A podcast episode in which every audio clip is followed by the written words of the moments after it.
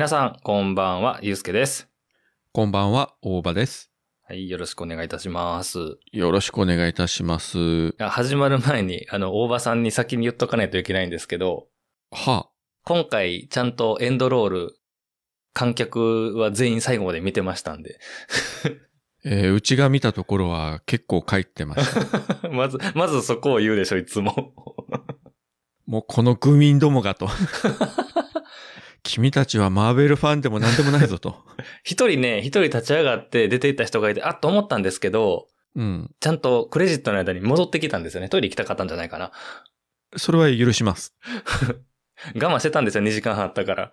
まあ長かったしね。そうそうそう。でも今回あの、うちが見た映画館だと、その上映前にうん最後まで、あの見てくださいってあれが字幕というか、クレジットがあったけどね。えー、見たことないです、うちでは。だから、そこまで出してあげてるのに、うん。帰るというのはね、いやもうこれは映画ファンですらないよ、と。お前ら単に暇つぶしてきてるだけだなと。帰れと。ちゃん、なんかちょっとはじめ、初めにこの話題を終わらすつもりだったのに、いきなり着火してしまった感じがして。いや、シャンチーの時はね、みんなおったからね、う、うんん。いい奴らだと思ったんですけどね。我が同志だと思ったんですが。あの、初日にね、見に行ったって話だったんで、それはもうね、はい初日に来る人なんてファンしかいないだろうと思ったんですけど、そうだったんですね。そうそうそうそう。そう、平日の昼間にですよ。仕事休んで行ったら、そんな連中ばっかりいてね、本当にね、なんでしょうね。なんでしょうね、つこともないですけれども。はい。まあそういうわけで、MCU 最新作エターナルズの話なんですが、はい。えー、まず監督がクロエ・ジャオ監督で、うん。前作ノマドランドでアカデミー作品賞、監督賞、主演女優賞というね、主要3部門取りまして、うん。うん。現在ディズニープラスでも配信されておりますので、はい。加入されている方はできましたらエターナルズを見る前にノマドランドを見ていった方があら。あの、まあ、話的にはね、あらあら全く繋がってはないんですけど、おはいはい。見てないです。許すまじですね。あれを見てから行くと、もちろんね、話は全く関係ないから、別に見なくても全然構わないんですけど、見ると、こういったあの、まあ、ドキュメンタリータッチの、こう、人をじっくり描くような、こういう作品を作る監督にあれだけ莫大な予算を与えて、うん。もうエンタメの極めみたいな作品を撮らせるこのマーベルのこのなんていうんですかね、うん。度胸というか、この監督を選ぶこの力というか、うん。まあとんでもないなと思いましたね。普通どうやってもこんな映画を撮らせようとは思わないんですよ。それぐらい全く真逆の映画。いやもちろんん。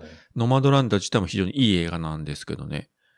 で、それを見てエターナルズを見ると、もちろんストーリーは全然違うんだけど、うん。映像の切り取り方とか、こう風景のね、撮り方とか、あやっぱり監督同じだからこうだよな、みたいなうんシーンはあちらこちらにありましたね。僕ね、久しぶりにこの MCU の映画を見て、あの、ガーディアンズ・オブ・ザ・ギャラクシーのジェームス・ガン監督いるじゃないですか。はいはい。彼に次ぐぐらい、この見た後に監督のことがすごく気になった作品でしたね。特徴的やったし、綺麗なこの風景と人物を重ねたみたいなシーンがたくさんあって、そう、なんか、すごく神秘的な映像が多かったので、印象的やなと思って、その監督がすごい気になった映画でした。まあこういう言い方するとあれですけど、良くも悪くも、そのハリウッドうのん。エンタメ対策という感じとはちょっと違いますよね。うん全体的うに。ん確かに。もちろんそのストーリーとか設定のこのスケールの大きさっていうのもあるし、うん。どちらかっていったらこう、まあ神話的な物語というか、はいはいはいはい。本当にあの壮大なというね、形容詞がよく似合う作品だと思うんですけど、はい。まあよくぞこういう話を2時間35分でこうまとめたなというね。うん。まあ正直ちょっとね、こう突っ込みどころというか、まあちょっと厳しいところもあるんですけれども。まあ、なくはないです。はい。はい。なのでアメリカの方では評論家筋では評価低いですよね、これ。みたいですね。そう。賛否あるって聞いて、まあ僕はまあファン、ファン、ファンなのでね、フィルターかかっちゃってるとこもあるけど、普通にやっぱ楽しくな見れたんですよ。で、あ、賛否だったんだと思って後から調べると、割と評論家からは辛口で、まあ一般層にはまあまあ受けてみたいな感じの映画だったんやっていうことが後から分かって。まあでも一般層に受けてればいいと思うんですよね。うん。あの、評論家に受けてもお客入ってなかったりとか、お客の評価低かったら、やっぱりその作品としての評価全体がやっぱりだだ下がりになっちゃうんで、うん、うん、うん、うん。観客が満足するのがまずね、やっぱりその、これも商売でやってるわけでね、まあね、それはある。これがこけたらね、次がなくなってしまうので、はい。まあいいんじゃないかと。うーん。日本の観客がまあこれをどう捉えるかっていうのはまたね、別の問題だけれども、そうっすね。うん。今までのマーベルの作品と、例えば、あの前作のシャンチーと比較するともう全くもって違う映画になってるんで、いや、もうね、スケール感が桁違いですからね。で、それでも同じ MCU の世界観で繋がってるから、またね、今後どっかで繋がってくるんだろうけども、うーん。例えばこのエターナルズのメンバーと、うん。ね、シャンチーが共演したりするっていうのも今後あり得る話なんで、うん。そういう時にどういうね、化学反応が起こるかっていうのはまあ楽しみではありますね。そうですね。なんかほら、フェーズ1の時にみんなバラバラに活躍してたヒーローが後からこれ、ここの後合流する予定あるんだよねっていうワクワク感を久しぶりに味わった感じですね。そうそう、これだとシャンチーとの比較で言うと、はい比。較というか似たような感じで言うと、他の MCU 作品とのつながりがこのエターナルズもあまりない。あの、セリフではね、いろいうろ、ん。アベンジャーズのこととか、あのサノスの指パッチの話が出るけど、極端に言えばそこを編集で切ってしまっても全くストーリー上影響がないというか、うん。なんか、ほん、本当に一切ないと言ってもいいぐらい絡んでなかったから、びっくりしました、逆に。アベンジャーズとかいうのがいるんだなとか、なんかサノスとかいうやつがなんか悪いことやったんだなぐらいでスタート流してもらっても全然いい作りになってるんで、そう思うとシャンチーもエターナルズも割とこう MCU をこうあんまり見たことがない初心者向けになってるのかなと。こっから入っていいですよみたいな。まあ、ある程度意識はしてるんですかね。最近の新作映画はそういう風に。逆にやっぱりこうつながりが多すぎるとね、うん一元さんが入ってきにくくなる。うんうんっ。てありますよね。だから、エンドゲームをね、いきなり初めて見るっていう人はそうは多くないでしょうし、あれはやっぱり積み上げがあったからあそこまでできたけど、うん。あれをさらにそのまま続けていくと、どんどんどんどん結局見ないともう過去作見とかないとわかりませんという流れになっちゃうと、自分で自分の首絞めちゃうので、多分そこは意識してるんじゃないかなと思いますよね。まあ、キャスト的にもね、超豪華で、だからアンジェリーナ・ジョリーのファンが出てるって言って見に来ても全然大丈夫な感じ。アンジェリーナ・ジョリーも考えたら、こういうアクション系の作品って非常に久しぶりですよね、確か。うん。多分10年ぶりぐらいじゃないかな、こういう感じの。なんかスパイのやつやってませんでした？前。あれでしょ、ブラッド・ピットとそうそうそうそ出てたよね。もうあれ以来じゃないかな。う。うん。正直なんかあんまりこう最近目立ってなかったからですね、アンジェリーナ・ジョリーって。うん、うん、うん。久しぶりにこういい感じで、やっぱり出てくると、スターのオーラというか、いやもう存在感よ。ねえすごいですよね。優勝悪いけど他のメンバーとはちょっと違うな、みたいなね、うーん。感じがあって、そのアンジェリーナ・ジョリーと、まあ、今回、まあ、コンビを組んでるのが、まあ、あの、はい韓国を代表するマドンソクですね。ね。いや、彼もすごい良かったですよ。すごいお気に入り僕も。いや、もともとね、いい俳優で、まあ結構いかつい役から可愛らしい役とかいろいろやるけれども、今回この監督やっぱ彼の使い方よくわかってるなと思って、おー。戦い方はほら、まあ、さあのーハルクみたいなパワー戦じゃないですか。うん、うん、うん、パンチとかあと張り手もしてたけど、うん。うん。で、ドッカンバッコンやるけども、その一方で料理が得意で、あの、現代パートで、あの、仲間がこう訪ねて行った時の最初のシーンが、エプロン姿で出てくるというね。美味しいパイが焼けたっていうね。そうそうそう。あの、彼は、非常にこう、見た目いかついし、あの、ヤクザの親分とかもね、よくやってるけれども、はい。実はああいうあの、可愛らしい愛嬌があるキャラなんで、そこをよくわかってるなという感じで、うーん。ただただこう、強いだけのね、戦士とかいうキャラじゃなくて、可愛らしいキャラクターで、で、なおかつ、もう、自分ツイッターでも書いたけど、美女と野獣的に、アンジェリーナ・ジョリーとマドンソクをくっつけてるというあのセンスはいいなと思って。うん。実際あの、非常にいいコンビですよね。そうですね。うん。やっぱり、あの、やっぱり存在感のあるね、役者さん同士やから、そこはいいコンビやなと思いましたよね。恋人同士でもないけど、なんか友達以上恋人未満じゃないけれども、なんか非常にこう深くつながってるというか、うん。この普通のハリウッドのイケメン俳優とかではなくて、あのマドンソクだというのが め、っちゃ言いますね。はい。いや、素晴らしい。いや、なんか、生きる希望を俺たちに与えてくれたみたいな。逆にあの、彼を知らないハリウッドとか、まあ、欧米の映画ファンとかはね、これでまたガーッと人気が出てくるんじゃないかと思うんですよ。まあ確かにね、我々アジアの人間なんでよく知ってるけど、そうそうそう今回の。ね、映画で初めてこう、見た海外の方もいらっしゃるでしょうから、いい存在感出せたんちゃうかなと思いますよね。なかなかね、美味しい役で良かったですよね。うん。キャストの話もしたいですね、これはやっぱり。ただ、まあ、10人いるからですね、なかなか、そう、多いんですよ、今回。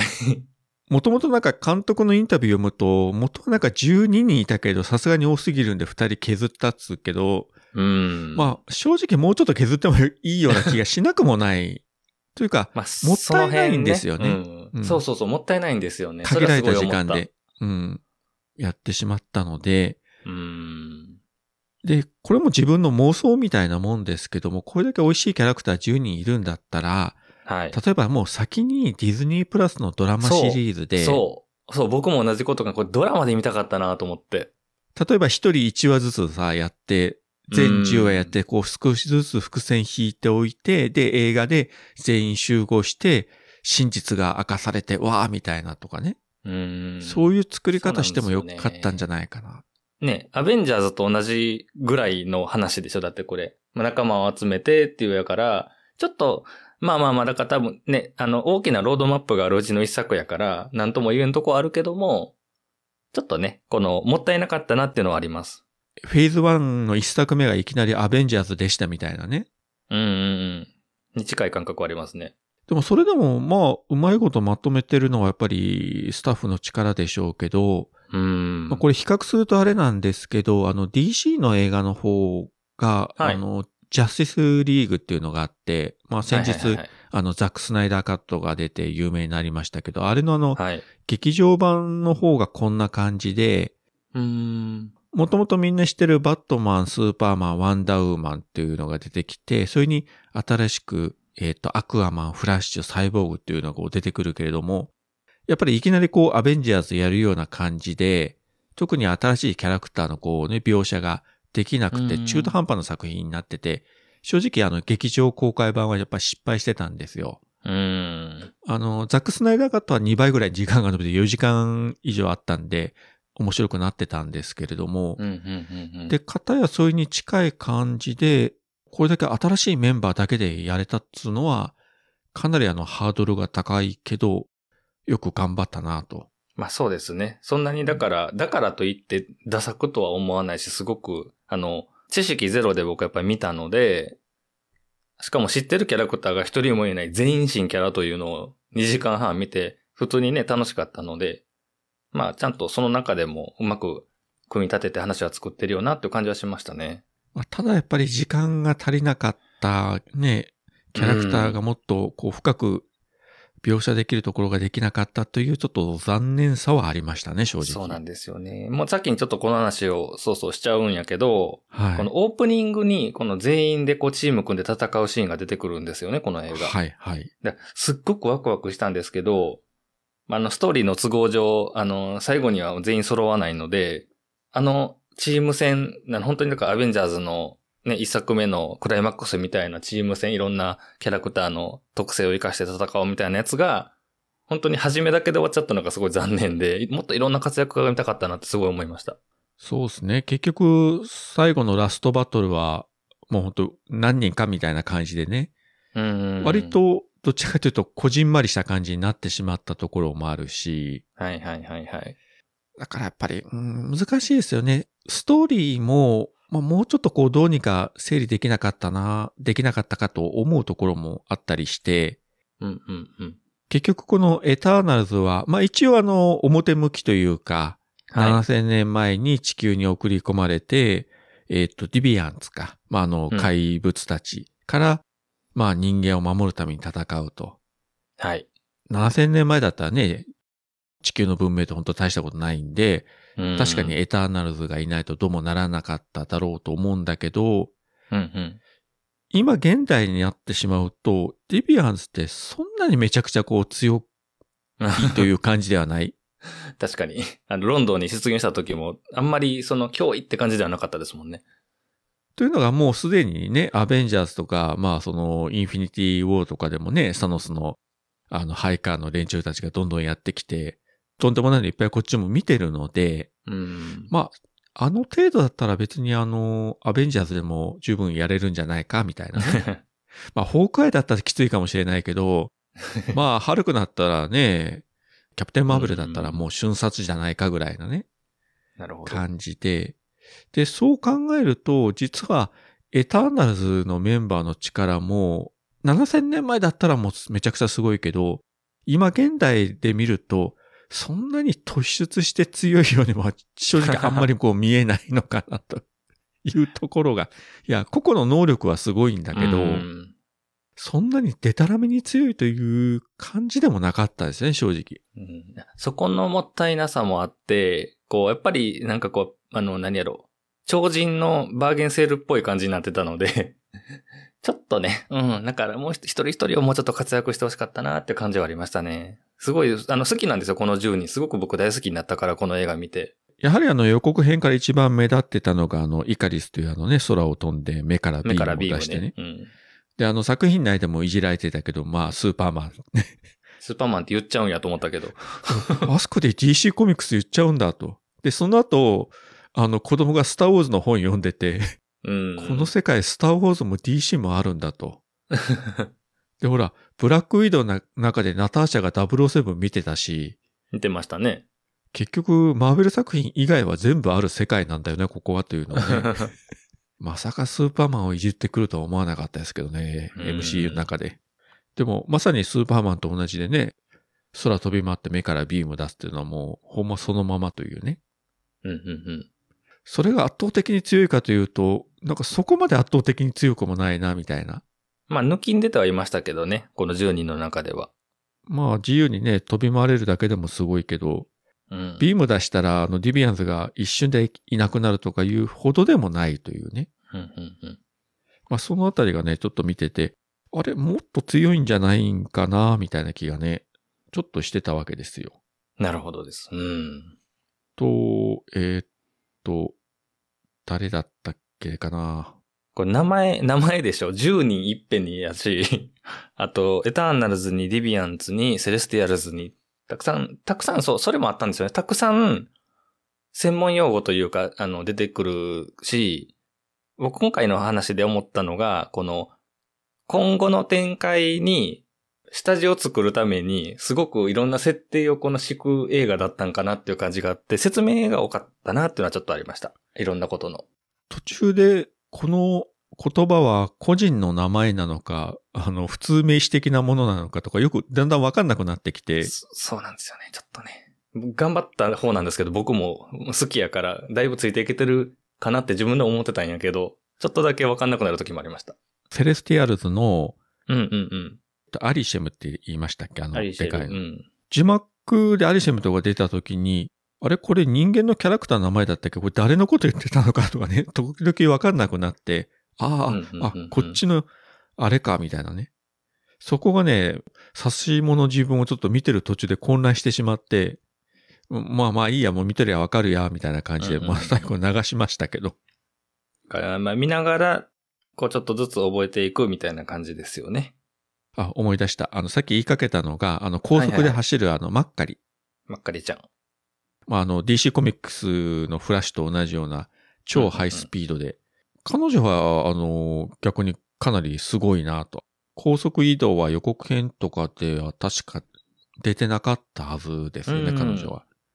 かなり強力で、イカリスともかなり互角以上に戦ってたからですね。強かったっすね。意外な。ボコボコにしてましたもんね。高速移動で。まあ、キャラ設定的にも演じてる本人せ、本人もそうですけど、まあ、耳が聞こえないでね、こう手話で喋ってるというのは、まあその耳が聞こえない分、そのソニックウェーブに影響を受けないという設定もあるらしいんだけど、うんうんうんうん。それこそこの前やってたあの、ゴジラ VS コングの中にも、あの、耳が聞こえない、あの、コングと、あの、意思疎通ができる女の子が出てきて、実際にしてる本人も、あの、耳が聞こえない人でこう手話でやってたりするけど、はいはいはい、今そういう人たちもどんどんこういう役で入ってくるんだなというね。まあこれがこう世の流れみたいな。うん。で、特に今回やっぱ10人いるので、本当にね、人種もバラバラだし、あの、耳が聞こえない人とかね、男性と結婚してるキャラとか、うんうんうんうんまあちょっと一昔前では考えられないようなこう、布陣になってきたというのが、例えばあの、アベンジャーズの一作目の時とかは、まあナターシャ除けば、あとね、本当に白人男性ばっかりみたいな、うん。そんな感じだったじゃないですか。そうですね。それと比べるとエターナルズのこのメンバーの、なんていうんですかね、この豪華さというか、本当にいろんな人種、いろんなタイプの人たちがいると。うん。いうのはやっぱここ十何年で、やっぱり、あの、ハリウッドの映画もだいぶ変わってきたんだなというのをうね、ん。うん、わ確かにかりましたね。だいぶね、多様性を意識してみたいな話もありましたけどね。で、逆にそういうことがあるので、一部の国では上映禁止になってるとかね。ああ、それ見ました。で、アンジェリーナ・ジョリーが、その、そういうシーンをカットしろと言われたけど、カットしなかったディズニーとマーベルは誇らしいみたいなね、コメント出してて。うん。うん。あと、その、クロエジャオ監督も中国の政府を批判したので、あ、そうでしたね。その関係でこれもね、上映できない。あの、ノマドランドも上映中止になったとかね。はい。ややこしい話がまあいろいろあるわけですね。世界規模の作品やから。中国はああいう政府だからまあそうなのかもしれないけどね。うん。きっとね、あの中国だってマーベルファンたくさんいるから見たいと思うんですけどね。うん。まあ海外に行かないと見れないのか、こっそりね、海賊版の DVD でも入手するのか。まあ、抜け道はあるんでしょうけどね。うん。もう今回のエターナルズ、全然こう、知識ゼロの方が絶対楽しいと思ったから、もう予備知識は抜いていったんですけど、はいはい。誰が、誰がメインになるのかなって思ってたけど、意外でしたね。このセルシっていう女性が実質的な主人公というか、そうですね。うんうん。あ、この、この人なんやと思って。うん。そう。で、セルシー自身も戦闘力はそう無茶高いという感じではなくて、うんうんうん。他のメンバーの方が正直強いですよね。そうですね。物質を操作するみたいな力ですよね。他の物質に変換するみたいなね。うんうん考えてみればすごい力ではあるけれども、うん。うん。どちらかというと、こう、攻撃的なものでもないし、ちょっとこう地味というか、うんうん。まあ、あの、守る方ですね。どっちかっていうと。そうですね。まあまあ、最終的には彼女がもうキーマンになっていくわけですけれども、予告編とかだったらやっぱりイカリスがいかにも主役みたいな感じでね、まあ見た目派手だから、もうドンパチやってくれるんやろうな、みたいな。だからその意味では、本当のドンパチ、派手なアクションシーンっていうのは、2時間35分の中でそんなに多くはないんですよね。アクションはそんなになかったですね。だからそれを、多分そういうところも、多分従来の MC を期待してる人から、もしかしたらいまいちって思っちゃうところもあんのかもしれないです。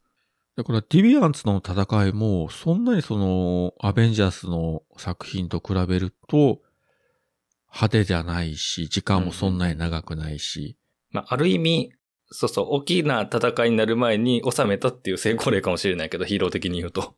で、ディビアンズの中でもこうちょっと進化して、こう知恵を持ったやつ、なんかはいウルトロンっぽいようなやつも出てきたけども、これ黒っていうらしいですよ。あ、黒っていう名前ねが。ついてるんで。うん。そんな名前劇中で出てきたかどうかよく覚えてないけど、ありましたっけ？いやいやいや、ちょっと僕も自信ないです。でね、あの、アンジェリーナ・ジョリー演じる、えーっと、名前がなんだっけ？えセナーっと、あ、セナか。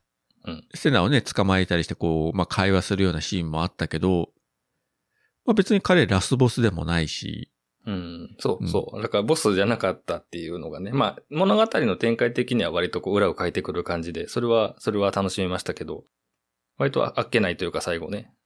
結局あのーラスボスという言い方はおかしいけれども、結局倒すべきは、まあ、ディビアンズではなくて、セレスティアルズの方だったみたいな。そうそうそう。まあ、倒すという、倒せるような相手でもないんだけど、うん。規模が違いすぎるというか、そうそうそう。だから、えっと、あれですよ。あの、根本的な、こう、設定が明かされたじゃないですか、今回で MCU 世界の。そうですね。あれはだいぶと、なんかこのフェーズ4を生きてきそうな感じはしますよね。今までフェーズ4ってやっぱりマルチバースを中心に行くのかなと思うと、ここで全く違う話がドーンと入ってきたので、うん。どうするのかな？みたいなね。この世界だけでも、この設定だけでもとんでもなくすごいのに、うん、うん、うん、どういうふうにこう整理していくんだろうと。うん。はい。って言ってしまうと、あの、地球含めてエターナルズが送り込まれた星々っていうのは、まあ、セレスティアルズの卵みたいなもんですよね。そうそう、惑星を、まあ、糧にして生まれるんですよね、セレスティアルズは。まあ、迷惑な話だけれども、うん。まあ言ってみればほとんど神様みたいな存在だから、あっちから見たらもう人間だろうが、ね、動物だろうが、虫だろうがもう全部同じようにしか見えないでしょうね。だからまあ、養分みたいなもんですよ。知的生命体は。そのためにその人間を守るためにエターナルズを送り込んでると。そうそうそう。数を増やすのが目的なんですよね。別に純粋に人間を守るためじゃなくて、そう。餌にする人間を要は繁殖させるために、そうそうそうそある意味こう害虫駆除みたいにディビアンズを駆除させて、う。うん。で、、人間が増えて、えー養分をいっぱい取って成長したら、えーセルティアルズがその惑星の中が出てきて、その星ごとパーンとなってしまうというね。そうですね。衝撃の、衝撃の設定でしたね。まあ、でも、これがもっと早い段階でこういうのが出てきたら、アベンジャーズでももうどうもならんですわね。もう規模がね、そうそう違いすぎるからね。で、またでかいのね、セレスティアルズがめちゃくちゃでかいの。あれ、今回まあその途中までこうね、少しこう出かかって頭の一部とこう指とかが出たけど、あれだけでもなんか何百キロぐらいの大きさがあるみたいだけど、うん。あれはこの後ずっと地球に残るんでしょうね、あのまま。そう。まあ、それが多分次にね、あの、あニュースとかにもなってたから、きっといろんなヒーローとかが気がつくでしょうし。ガーディアンズの一作目でも、あの、セレスティアルズってチラッとね、映像が映ってたし、あ、そうそうそう、そうでした、そうでした。出てるやんと思いましたもん。まあ、そこではね、詳しい説明がなかったので、具体的に何がうんうんうん何だかっていうのはあったんですけれども、だからもしかしたら、今後の展開、まあ、宇宙を舞台にしたら、あの、まあ、ガーディアンズの3作目に少しこううん、絡みがあるかもしれない、ないかもしれない。うんよくわかんないですけどね、まだ。あれですよ、確かあの、ピーター・クイルの父親のエゴが、あれがセレスティアルズですよね、確か。って名乗ってたはず。うん。はいはい。あれ確か惑星もそのものやったでしょ、確か存在が。いですね。エゴでしたね。や、あ、あ、あれかと思って。ああんなんがいっぱい出てくんのか、みたいな、この後ね。で、実はあの、まあ、コミックの設定でもそうですけど、サノスも繋がってくるとね。うん。ややこしくなりそう。実はあの、サノスも、エターナルズの変異体かなんかそんな感じやったですね、確か。あー、なるほど。まだ来ますか、サノス。あの、めちゃくちゃ強いのはやっぱり、そういうところから来てるみたいな。あの、インフィニティストーンがないでももうめちゃくちゃ強かったけど、まあね、もともとね、強かったですもんね。ただまあ、とはいえ、例えばセレスティアルとかバッてできた時にサノスが追ったとしても まあね、瞬殺されるだけだろうけど、まあね、本当にアリを潰すようなもんですからね。多分向こうからしたらもう戦うとかいう意識すらないよね。うん。我々がね、あの蚊が飛んできたら手をパチンと叩くぐらいな。そうですね。だから最後ほら、あのね、えっと、セルシとかが言ったら謀反したかはいはいら、連れ去られちゃったじゃないですか、最後。い、はいはい。や、どうなんの？みたいなね。あれもね、めちゃくちゃこう伏線だけ引いて終わったけど、まあ、かたやね、あの他のメンバー3人はあの宇宙船に乗ってね、他の星のエターナルズに真実を知らせに行くとか言って出て行ったやついるし、まあ地球にね、残って、あ、あの、インド映画のスターになって立つやつが あれ笑ったけど、はい。なんか好き、めっちゃ好き、彼。あの最初のシーン、本当にもろあのインド映画のね、あの撮影所の感じでやってて、踊って歌って、ね、キングをね。キンゴね。うん。あれはいい。で、しかもあの最終決戦には出てこないというね。そう、また思わ思わせぶりなね、あのやり方するなと思って、これは絶対後から拾うよなと思ってね。いいですね。あうんそし、て、もっといいのが、あの、キンゴの付き人っていうかマネージャーっていうか、カルーンっていうあのキャラがいて、うん。ちょっと丸っこいして、常にずっとそのカメラで動画を撮ってると。エターナルズのね、メンバーたちが喋ってるとか食事してるところに普通の人間だけども、指令とか入り込んでても、みんなも別にそれ OK みたいな感じで、結構最後の方までね、付き合って。うん。彼なんかま、全くね、普通の地球人だけれども、なんだろうね、そこに特になんか彼の知恵で戦いが有利になったとか、まあそういうことも何もなく、ただ付き人としているけども結構なんかね、目立ってたし、なんか美味しいキャラだな、みたいなね。うん名サブキャラクターとして多分きっと出てくるんでしょう、この後も。ウォンに近いものをなんか感じますね。体型もそうだけど。なんかそういうところはね、結構ね、面白い。うん、やっぱり基本的にはこうシリアスな話だから、こうちょっとね、笑えるキャラクターがいいるといいですよね。あの、うんまあギルガメッシうんュ、まあドンソクもそうですけど、はい。まあちょっとね、笑いがないとね、シリアス一辺倒ではさすがに辛くなるという。ねまあまあ、その、この監督のことが僕気になった、気になったって言ったんですけど、割とその自然の中にポツンと人がいたりとか、はいはい。シリアスな雰囲気が割と多かったりするので、ですね。結構ね、その暗いって言ったら変な言い方やけど、落ち着いたね映画だったなっていうのが思うから、そういうコメディリリーフ的なキャラクターがいるっていうのは面白かったなと思います。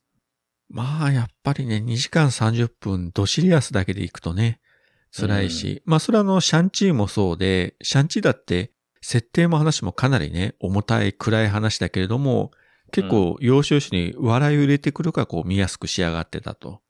うん、うん、うん。もちろん、ガーディアンズとかアントマンもそうだけれども、やっぱそういうのはいりますよね。うん。多分 MCU も今後もどんどん重たい話とかね、厳しい話が増えてくると思うので、はい。なお一層そういうのが必要じゃないかと。いやーめっちゃ思いました。あと、キャラクターの話、一通りね、ちょっと全員言っとかないといけませんけど、えーっと、あの、スプライト、13歳の、うん。女の子ね。彼女も面白いけれども、ちょっと気になったのが、はい。まあ、あの、他のキャラもそうなんですけれども、作品としては、まあ、さっきちょっと言ったこう多様性とかいうのもあってね、いろんな人種の人とか集めるっていうのは、作品の作り手としてはそうなんだろうけども、今度はは作品内の話として、うん。あの地球にエターナルズを送り込むというふうにしたときに、うん。あの子供の女の子にする意味が何かあったのかなというのはね。確かに。いや、それは、うん、確かにね。あの、ね、エターナルズは言ったら、本人たちも言ってたけど、作られた存在でね、ロボットなんて言ってたけどね、成長することもないし、7000年ね、ずっと生きてるから、このメンバーにしたのはちょっと不思議な感じはしますけどね。で、結局その成長できない、それで7000年も人間の中に混じって暮らしてくると、当然、正直もう精神状態がおかしくはなりますよね、うん普通に考えても。なんか見た目は子供やけど、決してね、中身は子供じゃないですからね。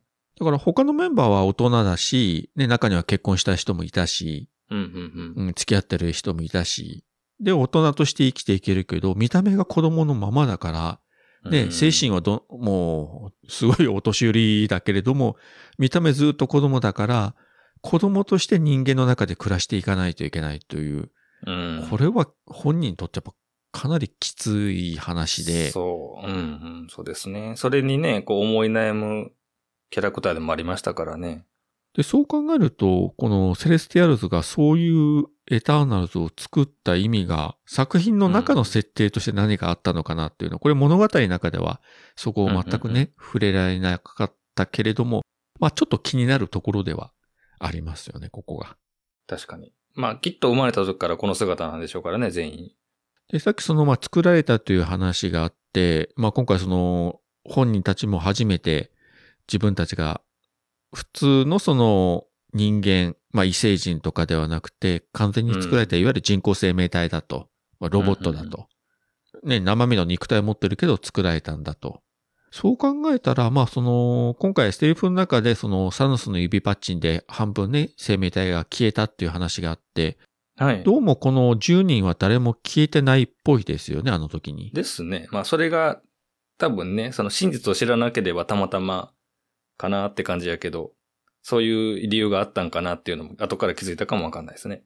だからあの時サノスはその宇宙の全生命体の半分を消すって言って指パッチンしたけれども、うんうんうん。本当の生命体じゃなかったから消えなかったのか、あるいはそのもう、えーセレスティアルズ自体がもうインフィニティストーンより前の存在だから、そのストーンの力が及ばない存在なのか、まあここはもうわかんないですけどね。気になるな。普通にね、消えてた可能性もあるしね。あの、復活しても自分たちは年取らへんって分かってるからね、不思議じゃないやろうし。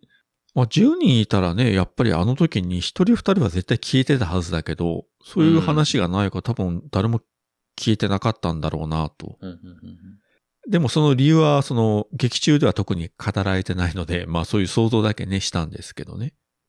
だそう、だから半分、人口が半分になったおかげで、その、さっき言ってた、その、星の、惑星、惑星のはいはい。養分たる、ね、知的生命体の数が減って、みたいな、そこもちゃんと絡んでたのは、ちゃんとやっぱりシリーズの中の一作品やなっていう感じがして、そこはなんか、おおと思いました。あと、まあ余分なことでちょっとうん。思ったのが、指パッチンで半分消されたあの時に、その生命体は消されたと。じゃあもしあの時に、あの指パッチンの前にインフィニティ・ウォーの最後の方で、ビジョンはもう殺されたじゃないですか、サノスに。ストーン自体奪われて。うん。あの時にまあもしビジョンが生きてたら消えたのかな とかいうのをね。ああ、どうなんでしょうね。彼は、ん生命体ではないのかな？完全な AI とビブラニウムのボディ持って、生物ではないから、もしかしたらそういうのは消えてなかったのかなとう。ん。グルートは消えるし、ビジョンは消えないかもしれないし、みたいな難しいところ。そうそう。そういうことをね、ついてこういろいろまあ想像してしまうところが まあ、ファンのまあ楽しみでもあるんですけどね。確かにね。そうです、そうです。あとキャラクターで、あと誰がいましたっけ？本当に多いな。いや、10人だから。じゃあ、あの、ドルイグの話をしましょうか。はいはいはいはいはい。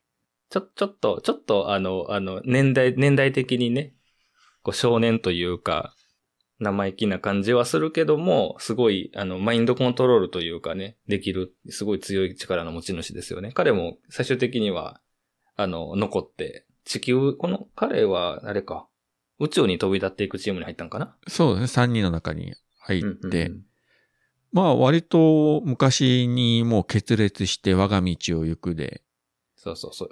野心家で。あの力を持っとけば人間同士の余分な争いもなくなるし、そうね、そこですよね。というのは本当にその通りだと思うんですよね。まあただ、うんじゃあ全部いつもあの力使ってたら、まあなんか人間って本当にロボットみたいになっちゃうから、まあいいか悪いかうんうんうん微妙なんだけれども、ただ無駄な争いはなくなるっていうのは間違いないし。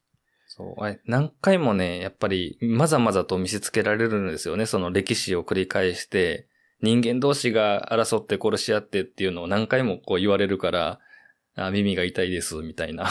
そうっすよね。だからそのディビアンズを倒すのはいいとしても、人間同士が戦争していろいろやっても、全く関与しちゃならないというのが、まあ、市場命令で、うんうんうんで、それで言うと、ちょっと今回驚いたのが、あの、広島のあの原爆10日後のシーンがあったじゃないですか。ありましたね。うん。まあ、ハリウッド映画でも原爆を落としてあの、キノコ雲が、あのね、バーッと上がるっていう、ああいうところはよくやるんですけれども、はい。実際その、投下された後の廃墟となった広島を、ああいったハリウッド作品で描写するというのは、ちょっと自分も記憶にないんですよ。うーん。焼け野原になった広島。うん。日本映画はね、当たり前だけどあるんですけど、はい。多分アメリカ映画であんなね、焼けただいた原爆ドームとか、広島市内とか、ああいったところを舞台にして、撮、まあセットだけどね、うんうんうん、撮影するっていうのは多分、多分ないんじゃないかなと思うんですよね。うん少なくとも自分は記憶にないので。うん。やっぱね、日本人としては印象的なシーンやったし、マリをね、きっかけに、今度はファストスの話になるけど、やっぱり地位を与えるべきではなかったって言って、こう人間に失望するというか、でもそれをまた救ってくれたのが人間だったと。うん。男性と結婚して、まあ子供、まあ多分養子でしょうけど、うん三人でも平和に暮らしてると。うん。エターナルズのメンバーの中では一番普通の人間に近いというか、そうですね。人間というか、うん。そうね、いろいろあった末に、本当に普通の家庭を持ってると。で、あれでしたよね。あの、もう一回仲間にね、こう、戻るときに、やっぱ拒否してましたからね、彼は。今の幸せを手放したくないって言って。それを相手が後押ししていくべきだっていうのをね。いや、もうめっちゃいい話と思って。いいうん話ですね。僕ね、あの、チームの中のブレインみたいなキャラ好きなんですよ。はいはいはい、はい。賢い、賢い、その科学者的なポジションのキャラクターすっごい好きなんですよ。言えばね、まあトニー・スタークもそうだったし、ブラックパンサーのね、妹のシュリとかもね、はいはいはいはい。頭切れる天才、いろいろ開,、うんうんうん開発するみたいなね。そういうところの系譜のキャラクターではありますよね。そう。だからね、なんかあの、いろんな作戦あったけどね、わかんなかったんですよね、僕ちょっと一回では。あの、いろんな、なんかほら、腕輪を作って一人に力を集めるとかいろいろあったんですけどね、ちょっとテンポが速くて、わかんなくて。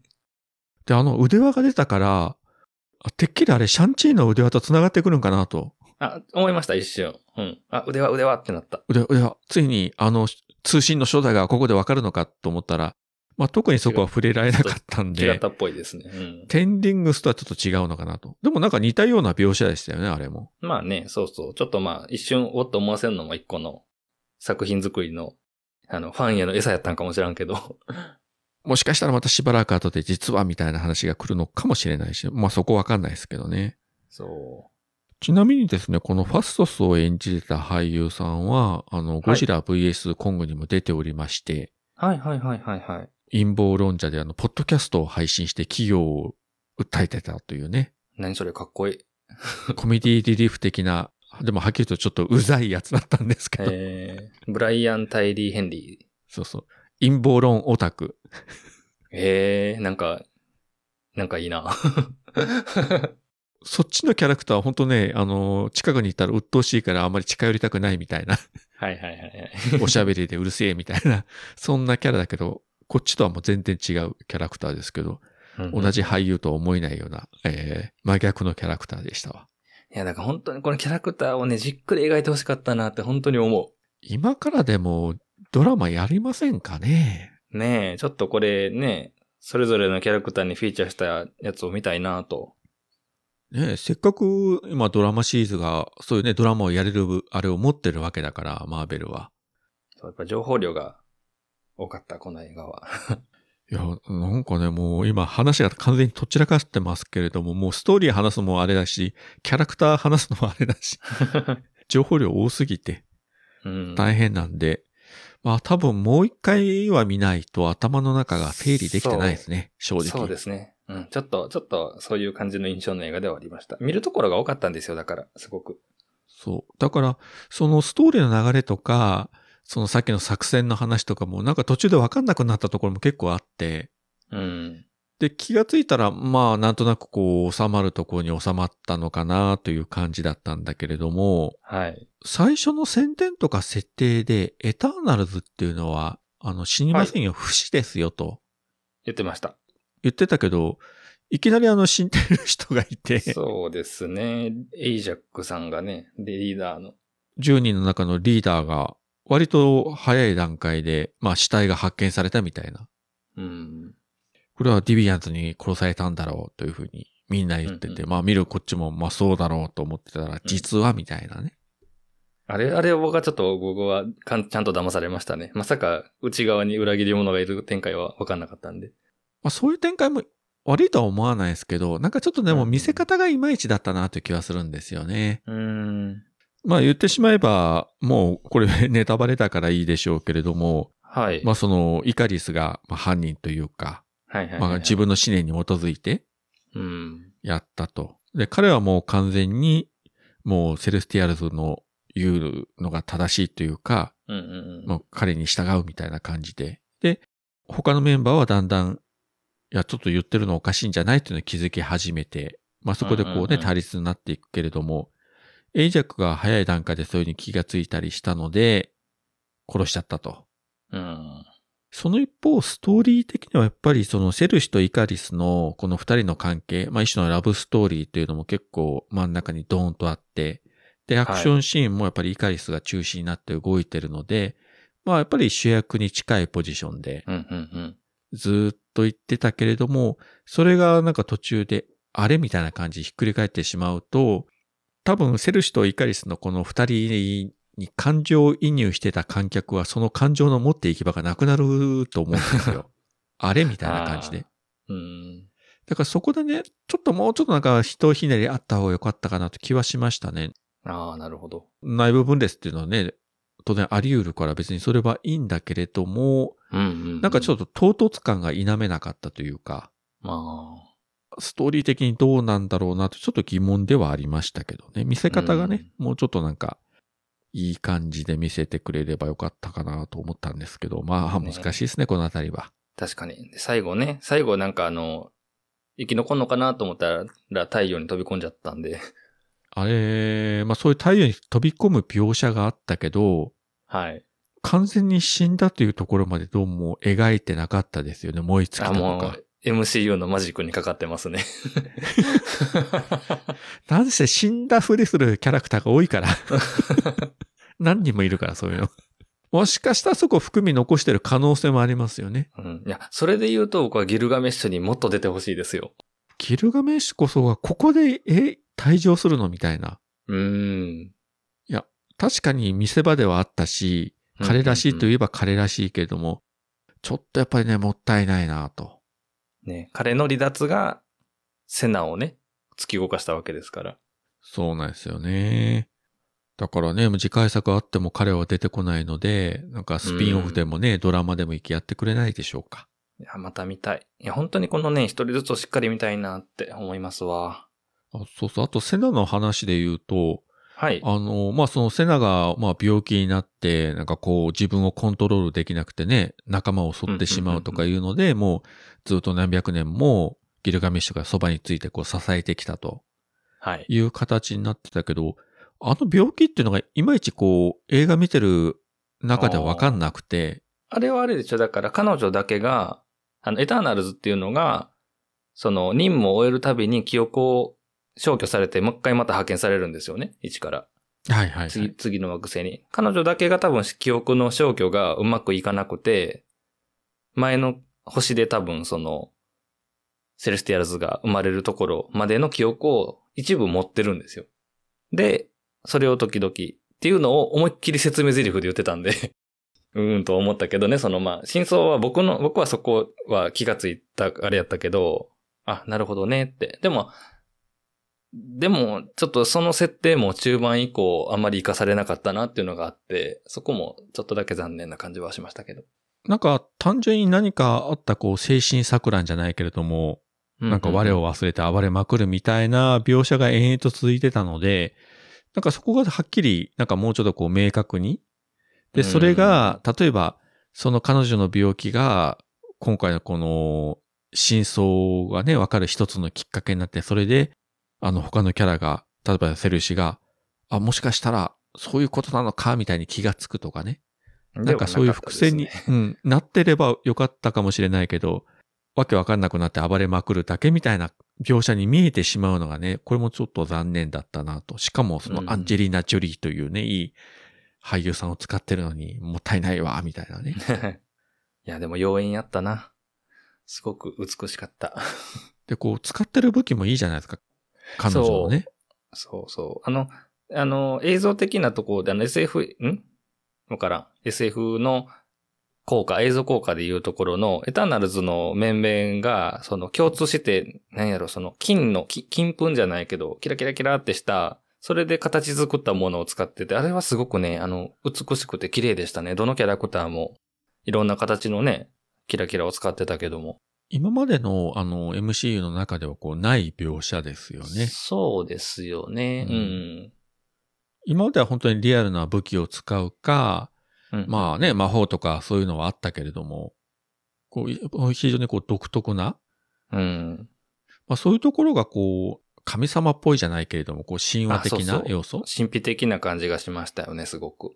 エターナルズ自身が、まあその地球におけるなんか神話の原型みたいになってるところがはい。あるので、まあそういうのをね、昔の人が見て、ギリシャ神話とかね、そういう元になっていったのかなという感じではありましたよね。うーん。それと比較すると、あの、僧たちのアスガルトとかは、あの、逆にあまりこう神様っぽくないというか、確かに。割とまあ普通に見えてしまうとね、比較すると。うんうんうん。あれもね、北欧神話のそうでしたから。そう なんですけどね。まあ神々という割には、まあかなり人間臭い人たちだったけど、うん。エターナルズはまあ人間じゃないからね、というところもあるんでしょうね。これからだからさっきもあれでしょその何かのキャラクターにね、倒されでもしない限りはずっとこの姿のまま生きていくわけですからね、彼らは。そうですね。もう年を取らず。うん。でもそれは考えたら、なんか一種の呪いみたいなもんですよね、不死の。うんうんうん。だから、まあ、記憶を消去されてもう一回一からってやるのが、彼ら的にはそそういう、なんて言うんでしょう。カルマをね、こう背負わずに生きていけるための、もしかしたらシステムだったのかもしれないけど、それはもう自らね、人間と、人間らしく生きていくっていう道を選んだので、彼らが。まあそのメンタリティを保つためには確かにどっかでリセットしておかないと持たなくなりますよね、やっぱり。何千年かうん何万年か。地球だけで7000年っていうことは他の星入れたらもう何万年単位で生きてるわけでしょう。うんうんうんその記憶全部残ってたらもうたまんないっすよね。うん。ある意味、だから合理的なシステムの一部やったっていうことですね。エターナルズっていうのが。まあ、その意味ではね。でもそう考えると、さっきの話じゃないけど、なんでスプライトを子供の姿でしたんだろうとかね。そういうちょっと不思議なところはまあ残りますけれども。まあ、映画的な都合なのか、ちゃんと理由があるのか。でもほら、ちゃんと人間にしてもらったから最後、とんでも、とんでもパワーで。ですね。となると、まあもし、あの、続編的なものがあった時にはもう彼女は成長した姿で、いや、もう多これはね分出てく、るのかな？もうお約束ですよね。しばらくしたら、ああ、あのスプライトってなるんやと思まあ何年か経ってね、本人自身が成長した姿でね、出てきて、う。はい。まあなんか女子大生ぐらいになってね、出てきたりとかさ。ね。すごい美女になってて、誰だろうあれはみたいな。あスプライトだみたいな。そういうことになるかもしれないですね。うん。まあでも今回まあ、消えたメンバーとかもいるし、まあはいみんなば、ある意味こうバラバラになってる。宇宙に行った人もいれば、地球に残った人もいれば、いろいろあるので、まあなんかストレートな続編というよりも、なんか他の作品に絡んで出てくるとか、そういう感じになりそうな気もしますよね。それっぽいですよね。なんかこう、分散したのでね。こっちのメンバーはなんかガーディアンズと合流して、こっちはソウと合はいはいはいはい流して、こっちはじゃあ地球のメンバーと合流してとか、なんかそんな感じで、まあメンバーも多いから、いろんなところで今後絡んでくるんでしょうね、きっと。きっとそうだと思います。まあ、絡みがいがやっぱありますからね。このキャラクターが誰と組むんやろうっていうのは考えるだけでもワクワクするし。ただここでこういうでかい設定を作ったので、本当にフェーズ4の方向性がどっちに行くのかっていうのはね、またわかんなくなったんで、うん今んとこやっぱり、サノス的なこう、ラスボスっていうのが、いや、これでもね、セレスティアルズを、あれをラスボスにしても倒しようがないから、ああ。どうでも本当に神様的なものと、神でもないけどね、なんか宇宙そのものを相手にするような感じになるので、だってほら、セレスティアルズを、なんかこう、倒したら、この宇宙の生命も成り立たないんでしょ？なんかそんなジレンマもあったじゃないですか、今回の話の中で。んなんかは、ややこしいと思って。結局その、眠らせるみたいなね。そうそうそうそう。で、僕がね、まあ、こっからはもう予想合戦のフェーズになっていくんですけど、はい。あの、キャプテン・マーベルがすぐ呼ばれてどっか行くじゃないですか。はいはい。もう、もうそんなキャラになっちゃってるけど、今回の話をされたから、なんかちょっと、そこら辺のシナリオがうっすら見えてきたというか、うんうん。宇宙ね、銀河中でこんなことが起こってるんやとしたら、それはもうキャプテン・マーベルぐらいじゃないと止めれないよな、みたいな。そうですね。とかね。まあでも彼女一人では手に余るというか、うーん。何人も本当はね、欲しいぐらいですよね。そうそうそう。マルチバースも絡めて、こんな宇宙規模の話も絡めてと。どうなりますかね、この後。いやー、でも、アンジェリーナ・ジョディとキャプテン・マーベルで、殴り合ってほしいな。うわぁ。恋は。本当にあの、年々 MCU は強烈なね、女性キャラクターがどんどん増えていってるんで、うーん。いずれね、そういう日も来るでしょうし、あの、あれはどうです？ポストクレジットシもうそこに至るまでが 長い、長い。で、まあ今回も最後、まあシーンが2つありまして、はい。これもあの見終わった後いろいろ調べて分かったところもあったんですけどね、あの、正直見た時に全然意味がわかんなくて、なんだろうこれはみたいな。うんうんうん。一つ目があれですよね。あの、スターフォックス。サノスの弟を名乗るエロス。で、しかも酔っ払い付きみたいなね。そうそう。最初何が出てきたんだろうという。あれは、あれですよね、あの、ギリシャ神話のバッカスだったっけ？なんか酒飲む神様がいたじゃないですか。ああ、なんかいた気がする。そこら辺疎いですけど。うんなんかそんなんかなと思ったらいきなりサノスの弟って言って、あ、そんなんがいたんだ、みたいな。なんかサノスがあれでしょ？あの、タナトスで C の方で、うんうん。エロスが生命の方ですよね、確か。そういう、そういうのがなんか神話とかでは聞いたことあるけど、あ、いるのね、MCU にもと思って。だからその、まあ、エロスも結局、エターナルズの一員ということですよね。またややこしいですね。まあ、ここで合流してきて、まあ、これは本当にね、次の作品、もしかしたら、かなり強烈なキャラクターなんで、はい。主役っぽくなるのかもしれませんけれども。一応、まあ、あの、極悪のサノスに対して弟はすごく善良みたいなのがあったような気がするんですよ。うん。原作の方には。だからまあ、前段まであってほしいですけどね。まあ、それこそ、そんな存在であれば、サノスがこの前ああいうことやった時になんで出てこなかったのかっていうのがね、より一層言われるんでしょうけど。もうね、うん。だから拡大をね、しすぎると、この、あーどうなってんのここみたいな、こう、ムズムズが出てくるけど、そこをうまいことやってくれるのが MCU だと信じてるので。はい。まあ、正直わかんないですね。まあ、あれだけしか出てないので、今後どういうね、うんうんうんキャラクターになってどういう動きをするのかというのが。うん。で、さらにその最後の最後のシーンで、はい。まあ、あの、セルシの、まあ、現在の恋人というか、まあ、付き合ってた、えっ、と、デインか。デインね。最後、セルシが、あの、連れ去られる直前に、なんか、うちの家系は複雑で、とかいう、ちょっとこう、意味深なことを言いかけたら、彼女が連れ去られていってしまって、うわ絶対なんかあるわ、と思ったら、最後に出てきましたね。まあそこまでは本当に普通のね、地球人というような描写で、なんか特殊なことは何もなかったのに、なんかこう意味深な剣が出てきて、何ですか？あの、そう、まがまがしい剣は一体。そしてそれに触ると何か声が聞こえるという。な誰かに呼び止められて、まあ、手に取るのは、こう、パッとこう、中断する形で終わりましたね。あれ結局あの、デインというのは原作であの、ブラックナイトっていうんですか？らしいです。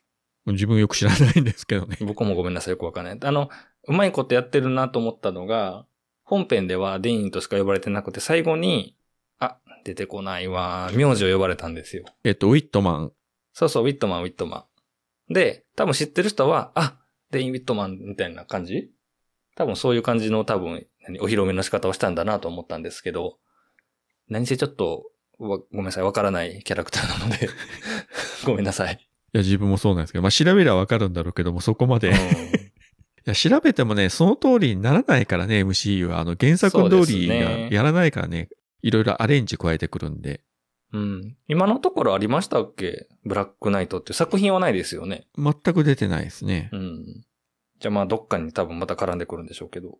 最後にその剣を触った時に声が聞こえてきたっていうのは、この声を誰かっていうのはあのクロエジャオ監督が、あの、答えてましたけどね、後で。あ、そうなんですか？誰なんですか？ブレイドの声ですと。ブレイドの声？うん。あら。でで、ブレイドは MCU の中で、またあのーまあ、リメイクというか、新しく作るっていうのはもう正式発表して、もう今準備に入ってますけれども、だいぶ先ですよね、確かブレイドって。そう、その新しいブレイド役の俳優の声だと。ああ、じゃあそこに行くんや。そうそう。だからここでエターナルズとブレイドとブラックナイトとこう繋がってきたと。はいはいはい。なんか気になるな。調べたいけど調べすぎても面白みがなくなるから迷うとこですね、これ。で、その記事読んでパッと思い出したのが、確かセリフの中でなんかヴァンパイアのことを触れてるセリフがあったなと思って、エターナルズの中でこれもうもう一回見ないと。なんでヴァンパイアとか、なんか、なんだろうと思ったら、あ、そうか、ブレイドと繋がるんだったらヴァンパイアだよな。はいはいはいはいはい。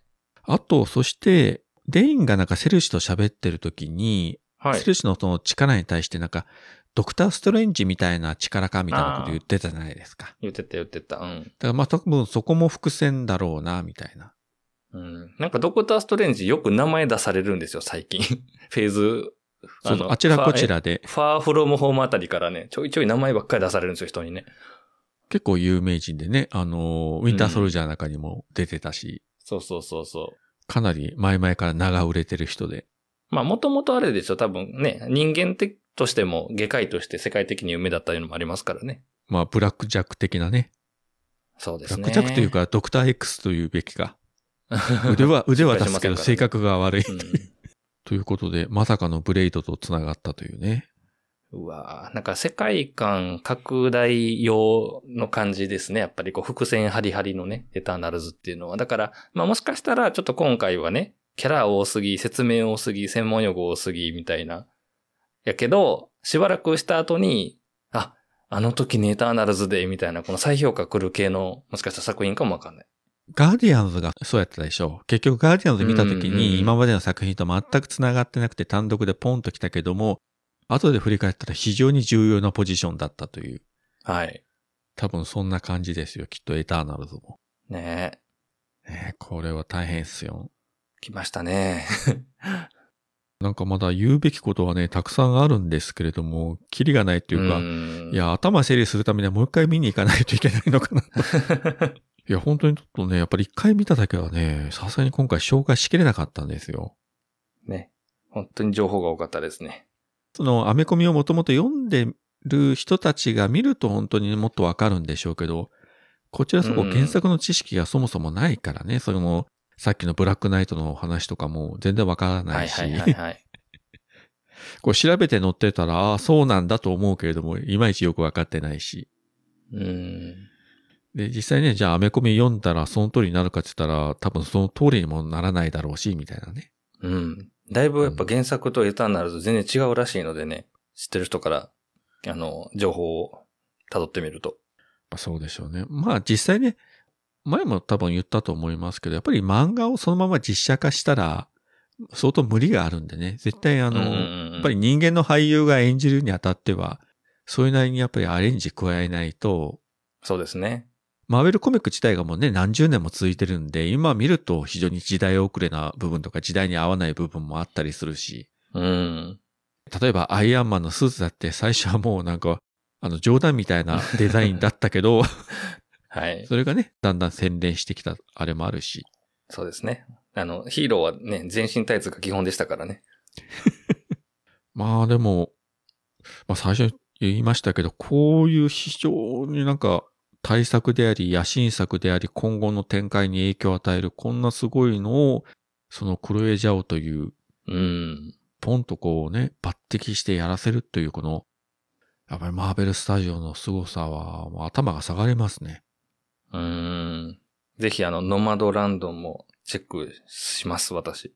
ぜひ、ディズニープラス加入の方は。あ、はい。そうそう。あと、あの、まあ、ディズニープラス、あの、内容が一新して、こう、マーベルとかスターウォーズもこう、いろいろ特典映像がバーンと追加された中で、えっ、と、どの作品についてだかちょっと今思い出せないんですけど、マーベルの、その監督たちの座談会っていうのがあって、あー、なんだっけな、それ、インフィニティウォーかな。あったかなあれは、まあ、ありまし、たよね。エターナルズとは直接関係ないですけど、この監督たちが集まって喋るっていうのも、なかなか普通見ることがないので、うんうんうんうん。ルッ。ソ兄弟とかジェームス・ガンとか、ジョン・ファブローとか、あ、見た気がしますわ。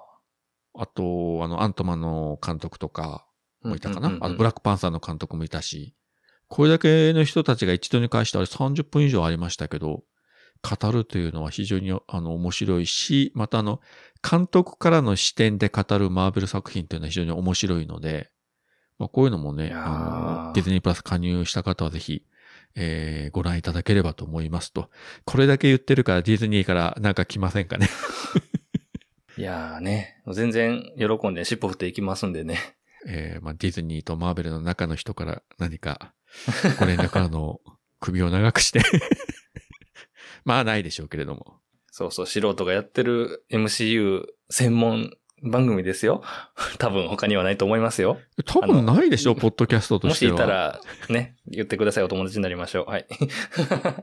多分日本ではないと思う。向こうは海外ではあるでしょうけどね。このマーベルばっかり喋ってるポッドキャストは、まあなかなかないですから、え、その意味では貴重なので。はい。そうですねというわけで、えー結構いい時間になりましたので、エターナルズの話はまあこのあたりでということで、で、はいえー11月はですね、いよいよもうすぐなんですけども、24日から4でしたっけ、うん。ホークアイ。そう。始まりまして、しかも、えー24日は1話2話連続配信ということで、来ましたね。ワンダービジョン以来ですね。で、これなぜかというと、ちょうど6話最終話がクリスマスの直前に終わるというね、まあクリスマスが舞台になってる話なんで、まあそこに合わせてなんでしょうけども。ちなみに、えーそのホークアイが終わった翌週29日からは、えースターウォーズのスピンオフがまたやりますので、スピンオフであるマンダロリアンのさらにスピンオフでございますんで、へえ、すごいですね、マンダロリアン人気。ちなみにあの、マンダロリアンもシーズン3も確か制作始まったのかな？すごいなはい。そのスピンオフのあの、ボバフェットという、まあ、あの、昔からの映画シリーズの人気キャラクターをスピンオフにしたドラマが次の週から始まるということで。いや、もう大変ですよ。本当に。今回のディズニープラス速報ですね。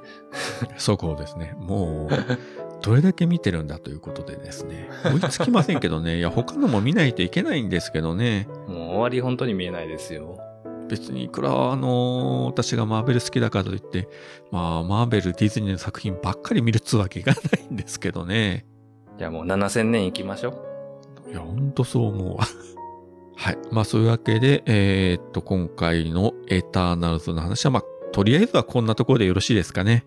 そうですね。僕はもう一回行けたら行きたいなそうですね。また見直して、えー喋りたいことがいろいろあると思いますので、また、もしかしたら、はいパ。ート2やるかもしれません。